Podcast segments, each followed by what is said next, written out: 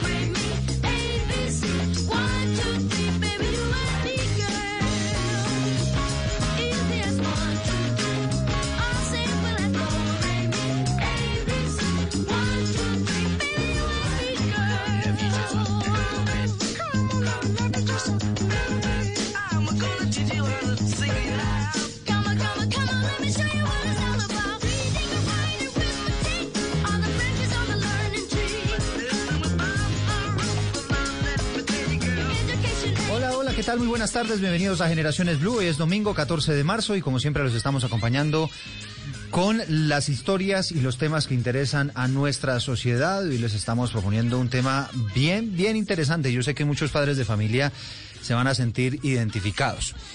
Y tiene que ver con el acompañamiento que le ha tocado a los papás a los niños durante las clases virtuales.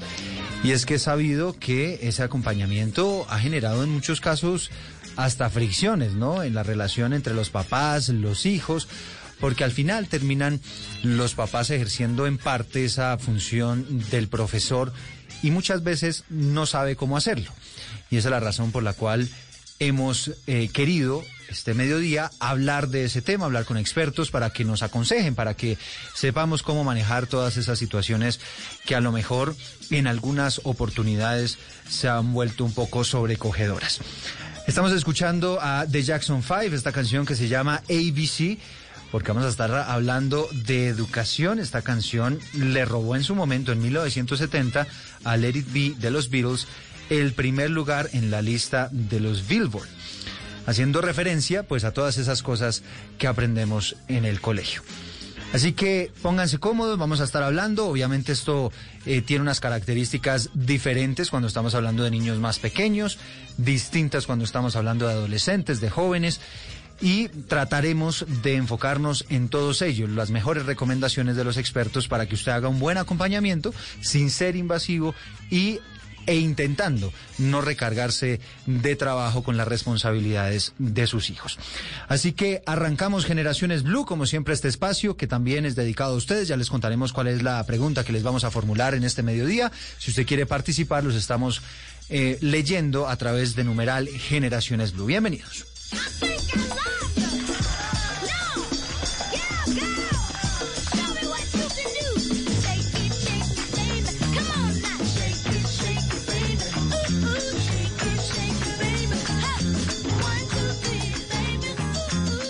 Esto es Generaciones Blue.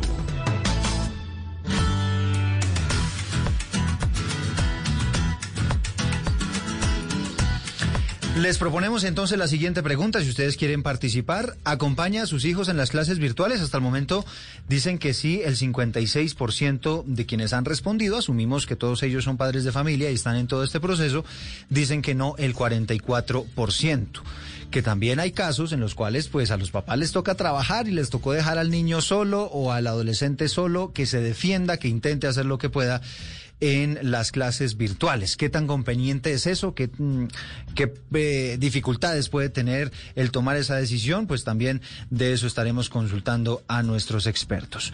Nos escribe Diana Ma, nos dice, claro que sí, es importante ver que aprenden, cuál es su nivel de atención.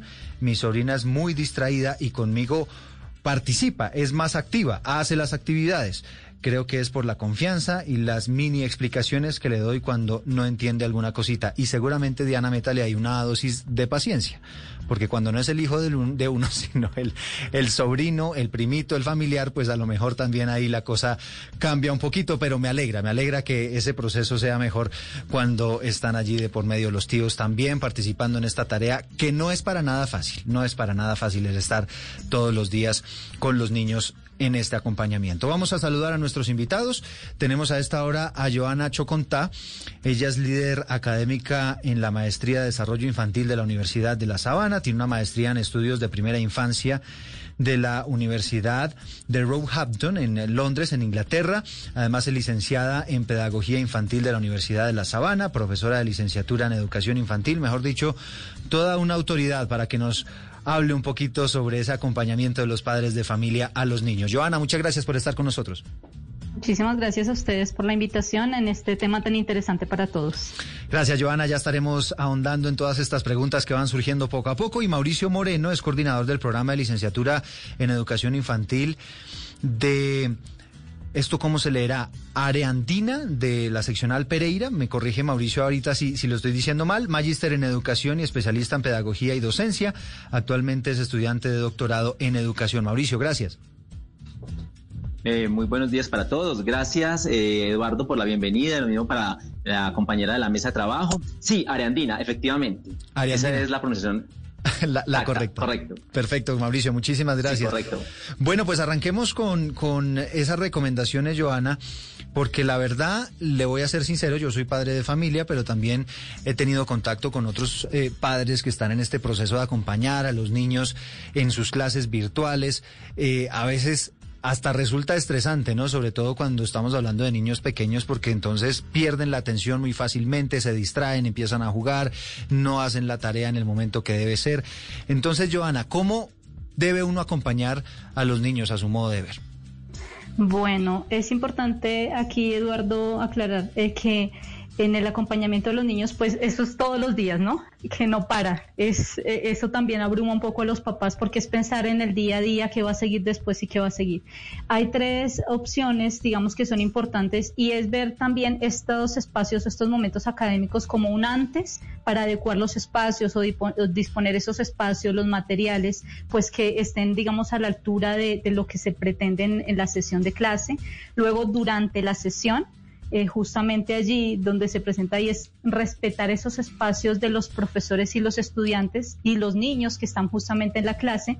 Y luego de la sesión de clase, que sería un después, eh, ese es cómo se hace seguimiento a las actividades, que queda pendiente, que sigue, pues todo ello con una actitud positiva, todo lo relacionado con esa comunicación asertiva con los niños sería, digamos, como lo, principal o lo, lo que te puedo decir en este momento inicial. Mauricio, una primera mirada a este tema. Sí, coincido Eduardo con lo que Joana nos señala frente a los momentos para identificar, pero es importante también reservar el lugar. Recordemos que el niño ha desplazado su escuela a la casa o el lugar donde está conectado a través de celular o a través de computador y ese se vuelve su escuela. Entonces hay que adecuar un muy buen espacio, eh, con muy buena ambientación, muy buena luz, con todos los materiales dispuestos para iniciar ese proceso. Una de las preocupaciones en el tema de virtualidad, cuando el niño está recibiendo educación remota, es que eh, debe tener todos sus materiales listos, porque si se distrae, se para a cogerlos, se pierde ese hilo conductor del proceso. Lo mismo que ese espacio esté adecuado con un horario donde estén las rutinas específicas que el niño va a adelantar. O sea, el orden y la rutina es fundamental en este proceso. Recordemos que esta interrupción que tuvimos para hacer trabajo remoto desde las casas rompió significativamente las rutinas del niño. Entonces, una labor importante, eh, como lo decía Joana, de identificar los momentos también es recuperar de una manera rutinas de trabajo organizadas para el niño. ¿Qué tan intenso debe ser? Muy bien, Eduardo. Así, aquí hay algo fundamental. Y es que quizás el niño en ese momento necesita mucho acompañamiento del padre porque es quien lo apoya en el proceso. Pero tú lo señalabas muy bien al inicio del programa, no ser invasivos. Al niño hay que darle autonomía y sobre todo no tener miedo a que el niño se equivoque. recordemos que en la equivocación hay una oportunidad de aprender. Entonces, Eduardo, aquí es fundamental que el padre haga un acompañamiento del niño, pero vuelvo a usar tus palabras que me gustaron mucho, sin ser invasivo. El, tampoco el padre de familia va a reemplazar al docente en ningún momento. El padre de familia va a acompañar el proceso, aunque hay que tener en cuenta dos realidades en Colombia. Una realidad del padre que puede darse, digámoslo así, ese lujo de acompañar al niño y aquellos padres que tienen que dejar el niño solo para hacer todo el proceso académico. Ahí es importante que se le recomiende a un familiar, a alguien de plena confianza que pueda acompañar ese proceso. Los niños tan pequeños necesitan un acompañamiento definitivamente a la hora de establecer ese estudio remoto desde casa. Sí, Joana, ¿cómo manejar esos dos casos y esos dos extremos?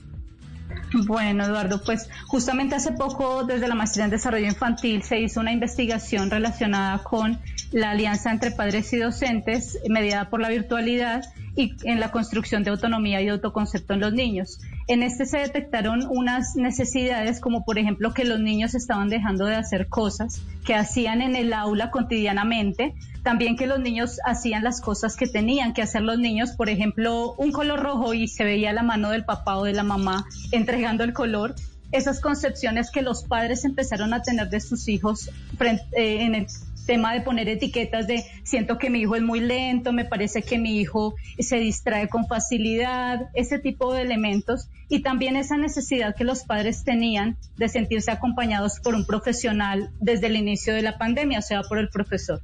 En ese sentido, eh, Eduardo y Mauricio, es importante recomendar que los niños están teniendo un desarrollo no solo cognitivo en estos tiempos, sino evidentemente socioafectivo, comunicativo, corporal, y para ello es importante hacer caso a las rutinas, a que los niños tengan unas rutinas diarias para levantarse, para bañarse, es decir, dejar que ellos mismos hagan esas actividades que cotidianamente hacían, porque en tanto ellos tengan esas rutinas desde, las, desde lo más sencillo, como bañarse, organizarse, organizar su escritorio, pues hasta las más complejas para ellos posiblemente, que puede ser hacer una tarea o estar todo el tiempo en la clase o abrir una cámara, pues ellos van aprendiendo cotidianamente de ello y los papás tienen que darles la confianza de que los niños lo pueden hacer por ellos mismos. Evidentemente estar al inicio, como se veía en los padres, que siempre todos los días estaban como muy insistentes y luego ya los iban dejando que lo hicieran solos. Entonces yo creo que es darles esa confianza a los niños para que ellos mismos pues al inicio van a tener un acompañamiento mucho más cercano, pero luego ya no. Y, Joana, ¿y qué pasa en, en el siguiente escenario? Es decir, el niño eh, recibe una instrucción o uno está como, como papá, digamos, dejándoles autonomía, sabiendo que él también tiene que aprender a, a interiorizar esas instrucciones. Y de pronto hay una clase en la que uno dice, bueno, yo no le voy a explicar, voy a dejar que él solito se defienda, si no entendió que pregunte. Eh, ¿Eso está bien hacerlo? Creo que Mauricio en algún momento también había planteado la posibilidad de que ellos aprendan de sus errores, de que ellos también tengan la posibilidad de decirle al profesor, no entiendo, o también de tener esos, esas emociones o esos sentimientos también que a veces genera eh, conflictos de no poder hacerlo, pero luego que los padres estén cercanos desde el punto de vista, bueno, ¿cómo, cómo tú crees que puedes hacerlo? ¿De qué manera yo te puedo ayudar? Pero no querer resolverles todo porque mm. ese es uno de los problemas que más se presentan. Sí, claro, porque termina uno como papá también ahí eh, haciéndole absolutamente todo y además recargándose, ¿no? Termina uno estresado porque entonces uno no alcanzó a escuchar en ese momento y con el profesor y le toca a uno terminar preguntando qué es lo que toca hacer. Pues escuchemos a las mamás, escuchemos a Carolina Roa, que está en este proceso acompañando a sus hijos en las eh, eh, clases virtuales. Buenas tardes. bueno, para mí ha sido un poquito difícil, un poquito estresante eh, acompañar a los niños en las clases porque ellos se distraen muy fácil y, pues realmente siento que no aprenden igual que como cuando están con el profesor porque esto va más allá que solamente cumplir con ciertos ejercicios y y hacer más allá que aprender. Entonces creo que por ese lado estar con el profesor es muy importante. Y súmenle el tenerles listo el material, que si imprimió la guía que había mandado la noche anterior el profesor, que si tiene listo lo de la semana, los implementos, los colores, la cosa. Entonces, Mauricio, usted lo estaba escuchando de voz de otra mamá, de Carolina Roa, que nos decía, esto puede ser un proceso estresante. ¿Cómo hacerlo menos estresante? Bueno, me parece muy interesante el testimonio de Carolina y quiero resaltar la parte donde ella dice y hacer los ejercicios, ¿cierto? Y ahí tenemos que hacer una reflexión importante y yo creo que Joana puede coincidir conmigo en eso. Y es que los docentes tenemos que empezar a utilizar otras estrategias de trabajo, como puede ser el aprendizaje basado en proyectos. Porque efectivamente si pretendemos trasladar a la casa al trabajo remoto, el mismo trabajo que hacíamos de manera presencial, donde cambiamos cada hora de clase, dejamos actividades en, en cantidad, realmente estamos generando una angustia al niño y al padre de familia. Aquí es importante involucrar el aprendizaje basado en retos, el aprendizaje basado en proyectos, el aprendizaje basado en problemas, en que el niño pueda hacer este trabajo de educación de manera transversal. O sea, donde sea un solo objetivo. Al niño no lo podemos desviar en, en, miles de objetivos porque tenemos que entender la angustia del padre de familia que no domina todas las disciplinas del saber para poderlo ayudar en todas sus tareas. O sea, aquí es importante partir de un diagnóstico de interés hacia el niño y a partir de ese diagnóstico empezar a construir saberes mediante estas, estas metodologías. Es importante que los docentes efectivamente aprovechemos. Es que el Ministerio de Educación Nacional nos habla, nos habló el año pasado, a mediados del año pasado, sobre la flexibilización curricular, la posibilidad de utilizar otras estrategias, como lo mencionaba ahora, de aprendizaje basado en retos, aprendizaje basado en proyectos, aprendizaje basado en problemas que facilite el aprendizaje del niño y que involucre, como lo decía ahorita eh, Joana, la recuperación emocional, afectiva del niño. No se trata de llenar un niño de Mauricio, pero entonces lo interrumpo ahí claro. y a su juicio, en esta época, ¿ningún niño, por ejemplo, debería perder el año? Bueno, esa es una pregunta muy complicada. Aquí lo que tenemos primero que resaltar es en qué condiciones está entrando el niño al sistema escolar. Porque es que si el niño entra con un problema de alimentación, con un problema afectivo, con un problema de soledad, tenemos que entrar a preguntarnos ese niño en qué condiciones está para asumir el proceso escolar. Primero tenemos que recuperar a ese niño emocional y afectivamente antes de pensar en, digámoslo así, en llenarlo de conocimientos. Y el tema de que si el niño debe aprobar o no el año no es una decisión del docente, es una decisión de la comunidad educativa. Por eso existe el, el Comité de Promoción y Evaluación, donde padres de familia, directivos docentes, maestros y los estudiantes participan de ese proceso de evaluación del niño para decidir si el niño es o no promovido. Eso no es una decisión que se debe tomar a la ligera, sino que debe ser producto del Comité de Promoción y Evaluación, que debe examinar las condiciones propias del niño. Mm. Joana, si uno tomó la decisión de, bueno, voy a dejar que esta clase la haga él solo, está uno al lado de él acompañándolo o está el adulto y, definitivamente el niño no entendió, no hizo nada en toda la clase y no, no, no, no, no se logró por ese lado. ¿Eso es bueno que pase? Pues es que mira, Eduardo, aquí yo creo que el rol de los padres en ese acompañamiento, eh, no solamente dejarlos solos, sino luego de retomar eso que él eh, evidenció, vio. Hay muchos papás que eh, dicen, uy, yo vi que se distrajo un poquito, él ya no entendió nada, él ya no aprendió nada. Entonces también en los niños genera desánimo y genera muchísima ansiedad. Por eso yo digo, luego de retomarlo y si realmente el padre se está dando cuenta que esto pasa cotidianamente y demás, pues el canal inmediato es el profesor porque muchas veces nosotros, por ejemplo, creemos que el niño que más sabe es el que más participa y no es así. Entonces, de, por ejemplo, nosotros trabajamos, como lo decía Mauricio también, las rutinas de pensamiento que ayudan a hacer visible eso que los niños están pensando, pero no necesariamente porque nunca enciende la cámara porque es un poco más tímido o nunca es el que participa, pero al hacer los ejercicios lo logra hacer, los hace muy bien es que eh, eh, los niños han estado yendo al colegio sin los papás durante mucho tiempo. Claro, esto es un proceso y esto es una educación digital que en la cual estamos aprendiendo padres, docentes, estudiantes, pero que los papás no quieran a la primera que los niños ya sepan todo, sino que en ese acompañamiento no es todo el tiempo, sino es dejar recoger, otra vez dejarlos, otra vez recoger es una comunicación continua y constante, no es ya que se tienen que dar todos los resultados. Hmm. Mauricio, el manejo de la agenda, porque muchos padres de familia también cargan sobre sus hombros esa responsabilidad, entonces el papá es el que termina sabiendo para cuándo tiene que entregar la tarea, cuándo tiene exposición el niño, para cuándo es esta cartelera, para cuándo es la tarea de ciencias. ¿Eso es bueno? Es decir, hacerles ese acompañamiento de esa manera o de pronto hay que dejarles algo de autonomía en eso? Bueno, Eduardo, hay que diferenciar dos cosas. El niño en la primera infancia necesita ese apoyo del padre de familia para cumplir con las rutinas. Ya cuando el niño pasa esa primera infancia, ya es autónomo, ya es necesario que él empiece a ser responsable de su proceso y su agenda. Y una recomendación importante, en el lugar donde él se dedica a estudiar, donde está el computador, donde está el, celular para hacer su conectividad, agregarle, pegarle un horario bien organizado, atractivo, donde estén todas las rutinas señaladas y todas las actividades que debe cumplir. Mm. recordemos que lo importante en esto es que recupere sus rutinas. Y algo muy importante, Eduardo, las pausas activas. Aquí hay que tener en cuenta que es que el trabajo virtual genera un desgaste adicional en el niño y hay que hacer cada 50 minutos una pausa activa que no dure más de 10 minutos. Y yo le recomiendo a los papitos, eh, eh, el ICBF en su página web tiene una cartilla sobre pausas activas donde al niño se le hace movilidad articular, estiramiento, gimnasia cerebral, se hacen ejercicios para fatiga visual. Es importante la pausa activa, no la podemos desconocer, Eduardo. Cuando, cuando nos estás diciendo, Mauricio, eh, los niños un poquito más grandes ¿Se imagina uno más o menos desde qué edades se les puede dar como esa autonomía en, su agenda a largo plazo? la primera infancia está entre los 0 y los 6 años, ¿sí?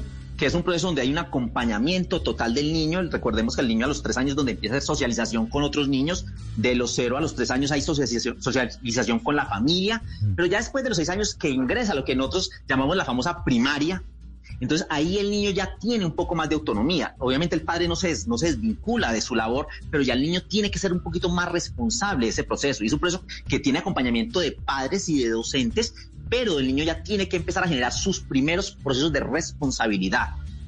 Y ahí es necesario cultivar mucho la autonomía. Bueno, Mauricio, regresamos en segundos. Vamos a hacer una pequeña pausa aquí en Generaciones Blue. El tema está muy interesante.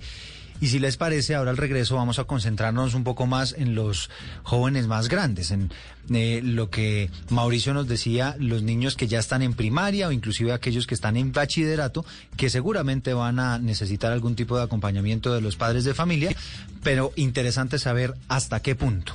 Y de eso es que estamos hablando aquí en Generaciones Blue. Ya regresamos.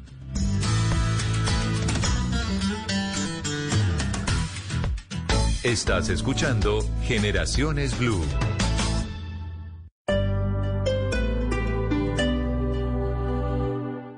En las noches la única que no se cansa es la lengua. Por eso, de lunes a jueves a las 10 de la noche empieza Bla Bla Blue con invitados de lujo. Hola, soy Marcela Carvajal. Los saluda Julio Alberto Ríos, Julio Profe, el youtuber. Los saluda Ever Vargas. Saluda María Jimena Duzán. Les habla Jaro el trompetero. Les habla Alfredo Gutiérrez.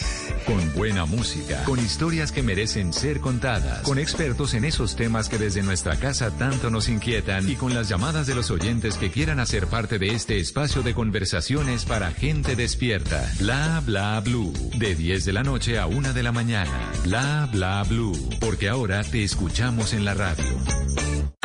Estoy 100% Descargue Blue App. Nuevo diseño. Una app más eficiente y liviana. Notificaciones con información de última hora. Podcast, programación de Blue Radio y todas las señales nacionales Blue en vivo donde y cuando quiera. Descárguela en Google Play y App Store.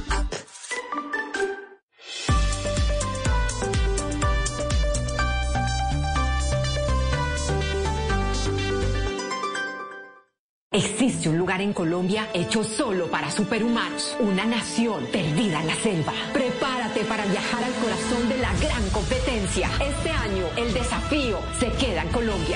Desafío de Box, Nación de Superhumanos. Gran estreno mañana a las 8 de la noche. Tú nos ves, Caracol TV.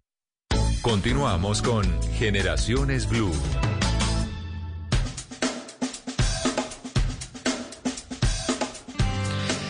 Gracias a quienes nos están acompañando a esta hora del mediodía. En esta jornada de domingo estamos hablando sobre la educación virtual, pero en particular sobre el acompañamiento de los padres de familia. cuál es el nivel adecuado de acompañamiento, hasta qué punto hacerlo, hasta qué punto estar encima de las cosas del niño y hasta qué punto también eh, brindarles una autonomía para que ellos aprendan a gestionarse solitos en esta educación virtual. Vamos a escuchar a otra madre de familia. Vamos a escuchar a María Abril, que nos habla de su experiencia en ese acompañamiento a sus hijos en las clases virtuales. Hola, buenas tardes. Eh, con respecto a las clases virtuales, en mi caso he tenido inconvenientes ya que eh, mi hija está pues en la casa, yo estoy desde la oficina y no estoy como, no he podido estar como muy pendiente de ella con respecto a que ingrese a las clases y pues como los niños son niños, ellos no están al 100% pendiente de, de eso, entonces muchas veces se quedan sin, sin entrar a clase, eh, no suben las actividades en el tiempo estipulado, pues se están acoplando a una nueva plataforma, entonces sí ha sido un poco complicado. Y yo creo que María Joana eh, pues representa a un grupo muy grande de padres de familia que están en estas circunstancias, que no puede hacer ese seguimiento por razones laborales o por otro tipo de circunstancias y tiene que confiar en que su hija o su hijo sea juicioso a la hora de conectarse a las clases virtuales cuál debe ser el manejo y sobre todo la motivación para que los niños al final terminen conectándose por sí mismos y sabiendo que este es un proceso de aprendizaje para ellos.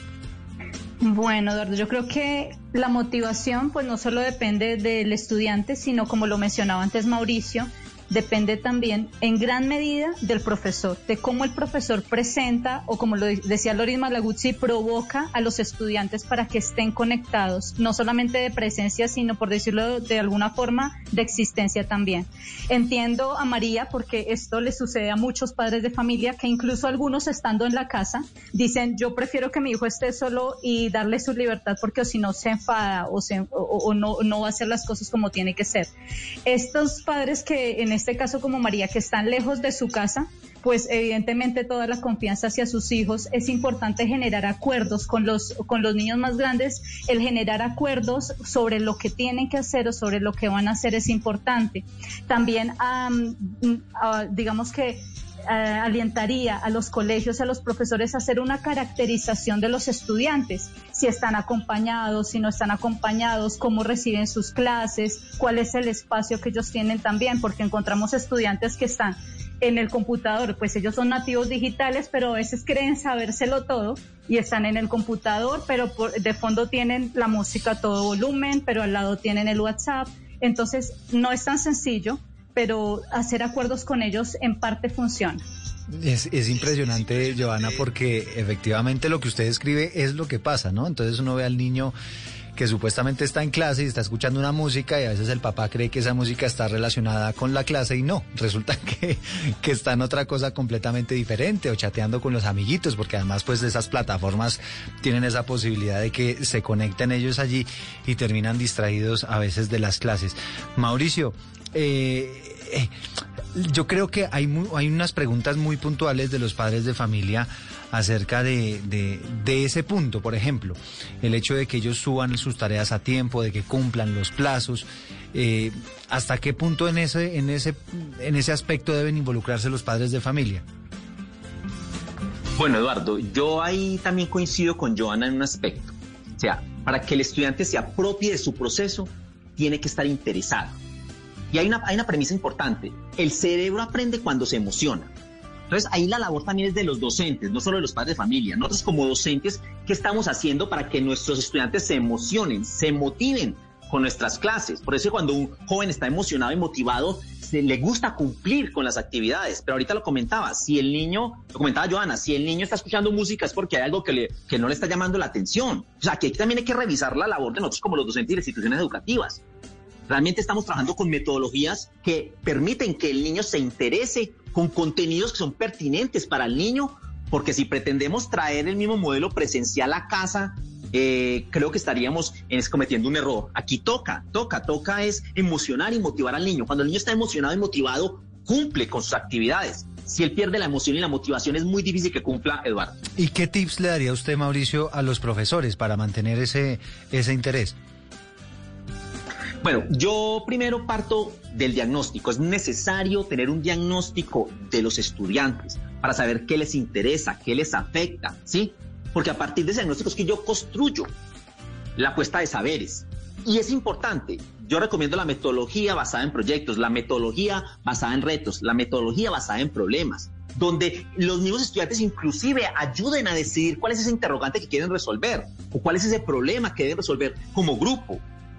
Porque de esa manera se van a involucrar en el proceso y se va, se va a generar trabajo colaborativo. Aquí es importante hacer trabajo colaborativo, que el niño se involucre, que el niño decida y eso nos ayuda a captar la atención y la emoción del niño y podemos garantizar aprendizajes efectivos. Bueno, Joana, habíamos prometido hablar entonces de los, de los jóvenes, o por lo menos hablemos de aquellos que están ya en bachillerato, por ejemplo. ¿Cuál debería ser el acompañamiento ideal para ellos eh, por parte de los padres de familia?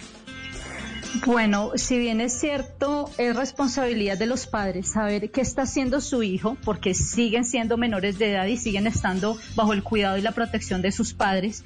También los padres deben tener en cuenta que es importante entre, en varios momentos el conectarse, asegurar que sus hijos tengan una buena conexión, puedan hacerlo porque también es frustrante para un estudiante cuando quiere estar en la clase, intenta pero no funciona la red, se cae cada rato, etcétera. Otro, el respeto que tiene que tener también hacia el espacio de sus hijos. Hemos visto clases en las que incluso entran el papá y la mamá a regañarlo o a gritarlo porque dejó las ventanas abiertas o llamándolo para que lo acompañe a hacer mercado. Entonces, ese respeto es importante, conocer hasta dónde llega también su participación y dejarlo que haga hacer sus tareas también por sí solo, porque en estas edades los niños quieren ser muchísimo más autónomos y muchas veces los padres quieren es hacer a su voluntad eh, las tareas y los trabajos. Ese respeto por el espacio es importantísimo. Entonces aquí digamos que los profesores son quienes empiezan a tener un protagonismo, diría yo, un poco más que en la primera infancia. Y ese compromiso, porque muchas veces esas intromisiones de los padres hacia el espacio de los jóvenes, ellos también lo ven como algo retador y en ocasiones pues quieren es hacer su voluntad y no lo que sus padres están diciendo que hagan. Entonces ese respeto es mucho más en estas edades. Claro, y, Mauricio, en estas edades, por ejemplo, esa marca personal del papá, que está enterado absolutamente de todo lo que tienen que entregar, lo que no, cuál es el profesor, qué es lo que pide, bueno. Y además generando algún tipo de conflicto, también podemos decirlo incluso personal, ¿no? Algún tipo de conflicto entre el hijo y el papá, el hijo quizá buscando algo de autonomía de la que nos estaba hablando Joana. Sí, es preciso, Eduardo, que en la adolescencia hay unas actitudes rebeldes que son propias de la maduración del cerebro y de sus relaciones emocionales con la familia y con los amigos. Y aquí un tema muy importante, Eduardo, que no debemos dejar a un lado es el tema de las redes sociales. Tenemos que ser conscientes de que nuestros adolescentes están mucho tiempo expuestos a las redes sociales y los padres de familia tienen, tienen que de una u otra forma entrar a revisar ese tiempo de conectividad de los hijos, porque es que un muchacho que permanece las 24 horas del día conectado con acceso a contenidos de manera ilimitada y no regulada, podría generar un peligro para él por estar consumiendo algún tipo de información que afecte su normal desarrollo. Entonces, pienso que no es el tema de entrar a, a, chocar con ellos o a enfrentar padre, madre, madre, hijo, sino que realmente se llegue a un acuerdo, a una confianza, que los escuchemos, que nos involucremos en sus intereses, que le preguntemos qué tipo de música está escuchando, qué tipo de información está consultando, qué tipo de programas ve. Porque si no generamos esa relación de empatía entre el adolescente y el padre de familia, es muy difícil que podamos ayudarlos a gestionar este proceso de crecimiento y de regular la información que consumen a través de las redes sociales. Hmm. Joana, el manejo de las emociones aquí juega un rol sin lugar a dudas impresionante y me atrevería a decir que esa parte le toca más a los papás, porque al final estamos hablando de niños, de jóvenes que están también aprendiendo a, regular todas sus emociones, pero nosotros los adultos pues seríamos allí los llamados a, autorregularnos un poquito. ¿Cómo, ¿Cómo hacer ese manejo? Yo no sé si puede haber consejos para, para tratar de, de, de no explotar en el momento en el que el niño o el joven no hace lo que uno quiere. Pues Eduardo, desde el Centro de Desarrollo Infantil de la Universidad de Harvard y el Banco Interamericano de Desarrollo ya han em, emitido varios, eh, digamos así, boletines y noticias acerca de el aumento en el estrés y la ansiedad que están viviendo no solamente los estudiantes, sino también las familias, justamente por todo lo que ha desencadenado la pandemia.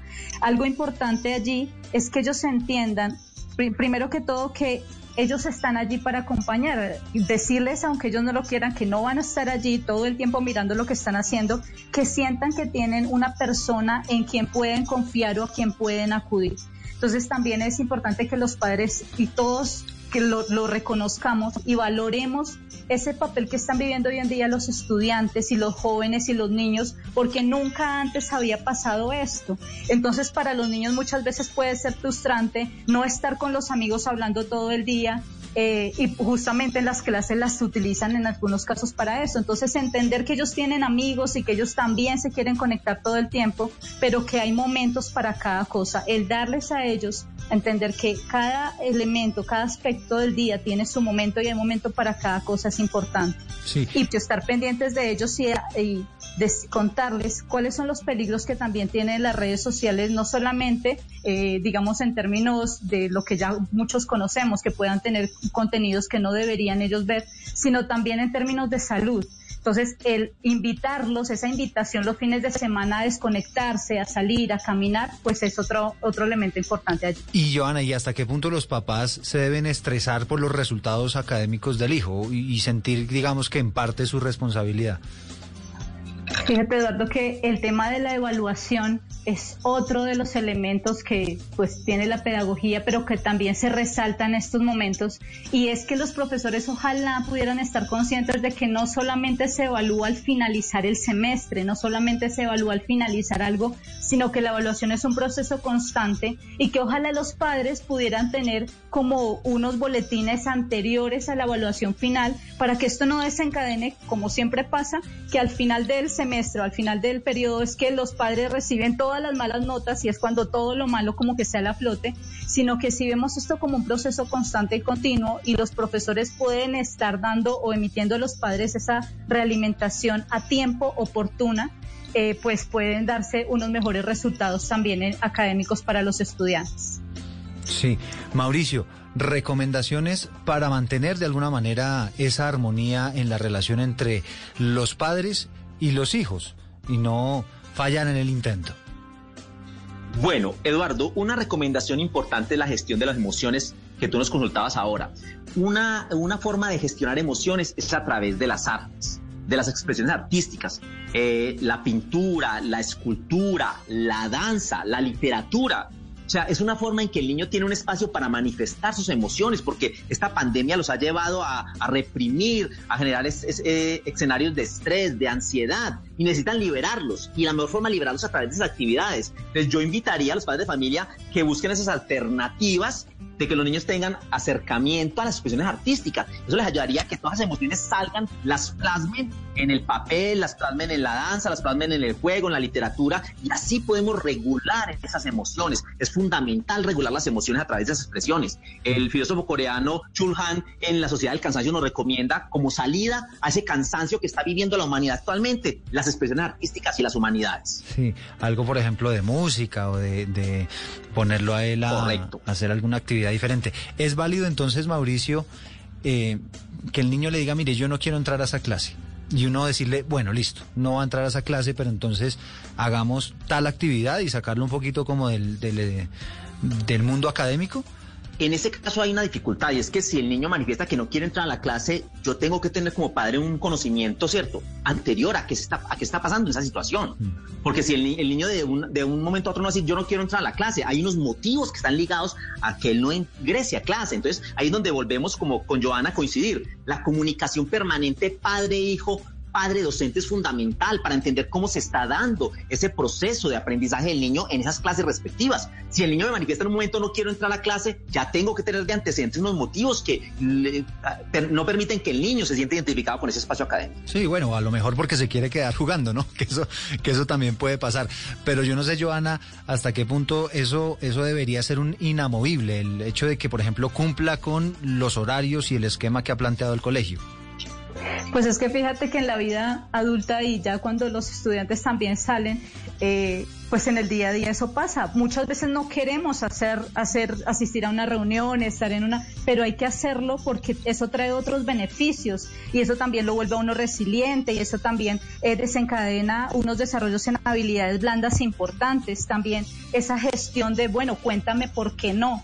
Entonces, si nosotros le permitimos también al estudiante desde el comienzo, ok, no estés, no pasa nada, luego va a querer seguir así en otra y en otra y en otra y en otra clase. Entonces, es importante que ellos conozcan que esto no es fácil para ninguno, pero que cada uno está haciendo lo mejor dentro de su rol por tener unos resultados para todos de la mejor manera. Los profesores, las instituciones educativas, están haciendo lo mejor que pueden para llevar a cabo el proceso educativo de los niños. Entonces, dar, eso es darse cuenta o darle a entender al estudiante esto, pues, ok, no quieres, pero hay que hacerlo. Ok, o sea, ¿le hablemos entiendo, qué otra forma podrías. Le entiendo, Joana, entonces que sí, uno debería mantenerse un poquito ahí sobre la raya y decirle, mire, este es el horario que ha planteado el colegio y hay que cumplirlo.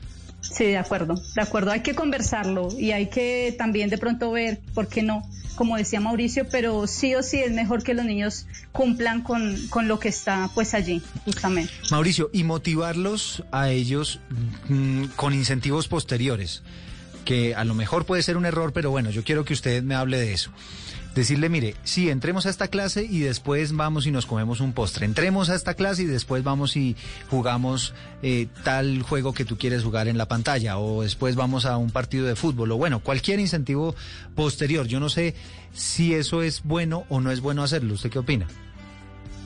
Bueno, Eduardo, yo coincido ahí con el tema de Joana en que hay unas obligaciones que no son negociables, ¿sí?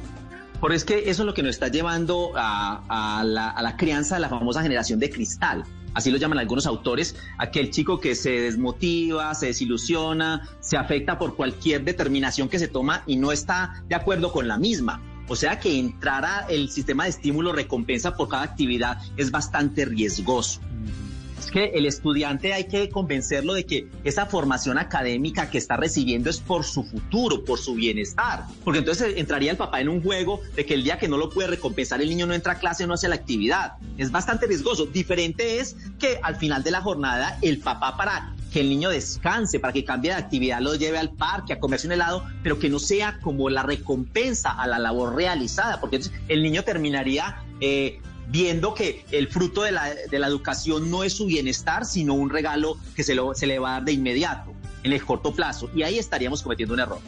No sé, Joana, si quiere hacer algún comentario sobre eso, que pasa mucho además, ¿no? Sí, sin embargo, nuestra cultura está siempre muy relacionada con los condicionamientos y eso es algo que nosotros también tenemos que empezar a cambiar. El, si, si te comes esto, vas a jugar. Si haces esto, entonces siempre estamos condicionando y eso es algo que está muy mal en el desarrollo de los niños porque el hecho de condicionar es, si, o sea, eh, como que siempre uno va a recibir un premio y en la vida es importante el esfuerzo. De hecho, desde la Universidad de Navarra en España hay algo que ellos llaman la educación del carácter y la formación del carácter.